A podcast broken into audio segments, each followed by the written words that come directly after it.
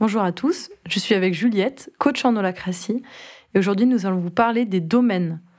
Donc déjà, pour commencer, quelle partie de la Constitution fait référence aux domaines euh, Il y a plusieurs endroits où euh, la Constitution fait référence à cette notion, et euh, aujourd'hui je vais faire plus particulièrement un focus sur la partie 1.1 et la partie 4.1.2. Donc si jamais vous avez une Constitution avec vous, je vous invite à à lire ces deux parties peut-être avant d'écouter la suite de ce podcast.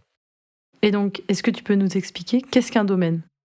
Un domaine, c'est l'équivalent de ce qu'on pourrait décrire comme une sorte de propriété privée. En fait, c'est un des, un des trois items qu'on peut renseigner quand on veut créer un rôle ou un cercle en holacratie. Il y a la raison d'être, il y a les redevabilités, donc ce qu'on peut attendre euh, qu'un rôle fasse, et puis il y a ce qu'on appelle le domaine. Donc c'est vraiment un sujet sur lequel le rôle a toute autorité pour décider et même un domaine d'exclusivité. Est-ce que tu aurais des exemples? Oui, je peux te donner des exemples qu'on a chez nous. Euh, on envoie régulièrement des emailings pour parler de nos événements ou des formations qu'on donne ou juste une newsletter éditoriale sur la vie de l'entreprise. Et il y a un rôle dans notre euh, gouvernance qui a un domaine sur la gestion de notre base de données. Euh, ce que ça veut dire, c'est que si un autre rôle veut aller ajouter des adresses email dans la base de données, il doit forcément prévenir le rôle qui détient le domaine euh, sur cette base de données. Donc, euh, ce que dit la Constitution, c'est que si on s'apprête à impacter un domaine, il faut aller prévenir. C'est ça Comment on fait, du coup, pour aller prévenir la personne? Oui, donc c'est bien ça ce que tu dis. Impacter un domaine, ça veut dire je m'apprête à avoir une action euh, qui a un impact sur le sujet détenu, en fait, le domaine détenu par un rôle. Comment on fait Normalement, on prévient la personne qui est dans le rôle qu'on s'apprête à mener une action qui va impacter son domaine. Par exemple, je préviens euh, Sarah, qui aujourd'hui chez nous a le rôle base de données et un domaine là-dessus, que j'ai l'intention de rajouter des adresses e-mail dans notre base de données et je dois le faire dans un espace où je suis sûre qu'elle va voir l'information. Et en cas d'absence de réponse de Sarah, dans un délai raisonnable, je considère que ça équivaut à un oui, donc je mène l'action que j'ai prévu de mener. Donc c'est pas exactement similaire à une demande, d'autorisation. Non, ouais, tout à fait. C'est vraiment un changement de, prisme. C'est-à-dire, je vais pas demander la validation à quelqu'un avant de faire quelque chose, sauf si c'est explicitement demandé euh, dans une politique, par exemple. Je vais juste prévenir la personne que j'ai l'intention de, et si elle me dit pas non, ça veut dire qu'elle me dit oui. Ou alors, si elle a envie de me dire oui, elle me dit oui, mais je ne demande pas une validation. Je ne fais qu'informer. Du coup, comment on crée un domaine, ou qu'on modifie un domaine, ou qu'on supprime un domaine dans la gouvernance?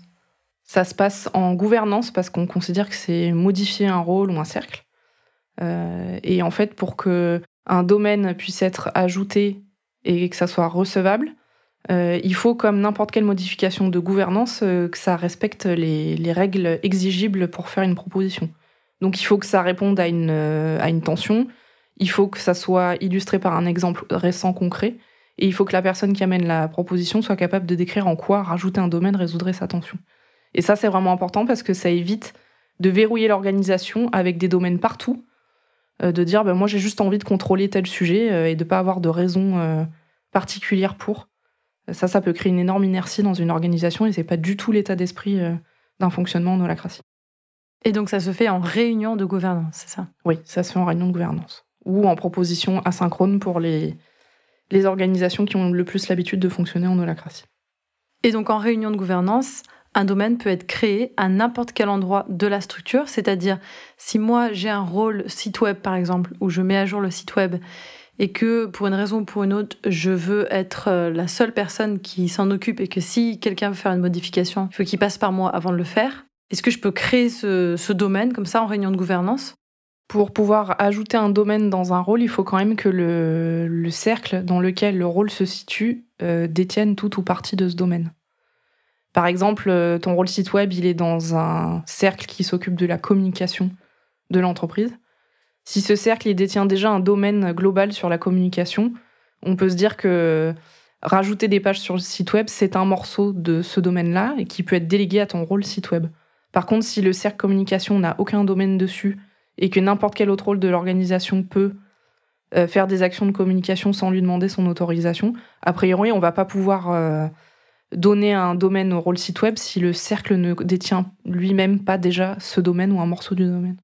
Donc c'est une autorité qui ne se délègue pas si elle n'est pas déjà... Euh, oui, c'est en fait si le cercle n'est pas déjà propriétaire du domaine en question, il ne peut pas déléguer à l'intérieur de lui-même ce domaine.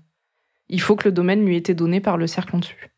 C'est quoi la différence entre un domaine et une redevabilité? Ça, c'est une question qu'on nous pose souvent euh, dans nos accompagnements. Euh, la différence, elle est, elle est vraiment grande. Une redevabilité, c'est ce qui est exigible d'un rôle, ce qu'on peut attendre du rôle. Ce sont des actions récurrentes à mener. Un domaine, c'est un droit de regard, euh, une autorité exclusive sur un sujet, ce qui n'est pas du tout la même chose.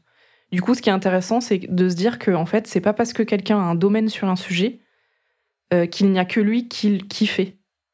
Euh, je peux donner un exemple concret sur aujourd'hui, par exemple, chez nous, dans notre gouvernance, on a un rôle qui s'appelle horloger, qui a le domaine euh, sur la relation client. Par exemple, moi, je suis horloger du client X, ça veut dire que j'ai besoin d'être tenu au courant à chaque fois qu'un membre de mon équipe contacte mon client. Donc, ça ne veut pas dire qu'il n'y a que moi qui dois le contacter. Ça veut juste dire que moi, dans mon rôle horloger, euh, j'ai autorité pour décider qui peut contacter le client ou pas. Et par exemple, euh, toi, Emma, dans ton rôle podcast, tu peux te dire j'ai envie d'interviewer tel client parce que je trouve que son témoignage est intéressant. Avant de le contacter, tu vas juste me prévenir.